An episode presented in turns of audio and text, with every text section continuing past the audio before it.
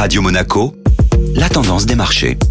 La tendance des marchés sur Radio Monaco avec Société Générale Private Banking et c'est avec Aurélie Lombardo. Bonjour Aurélie. Bonjour Julia. Le premier constructeur automobile mondial a publié ses résultats hier. Toyota a dévoilé des résultats records pour ce trimestre portés par le rebond des ventes.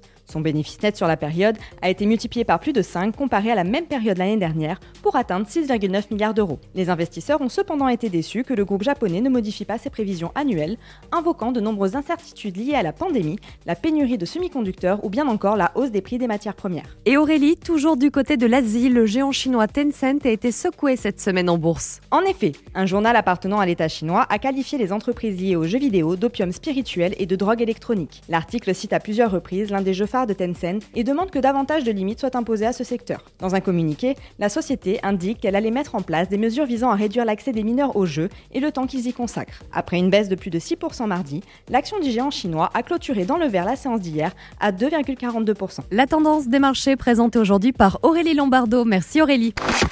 Société Générale Private Banking Monaco vous a présenté la tendance des marchés.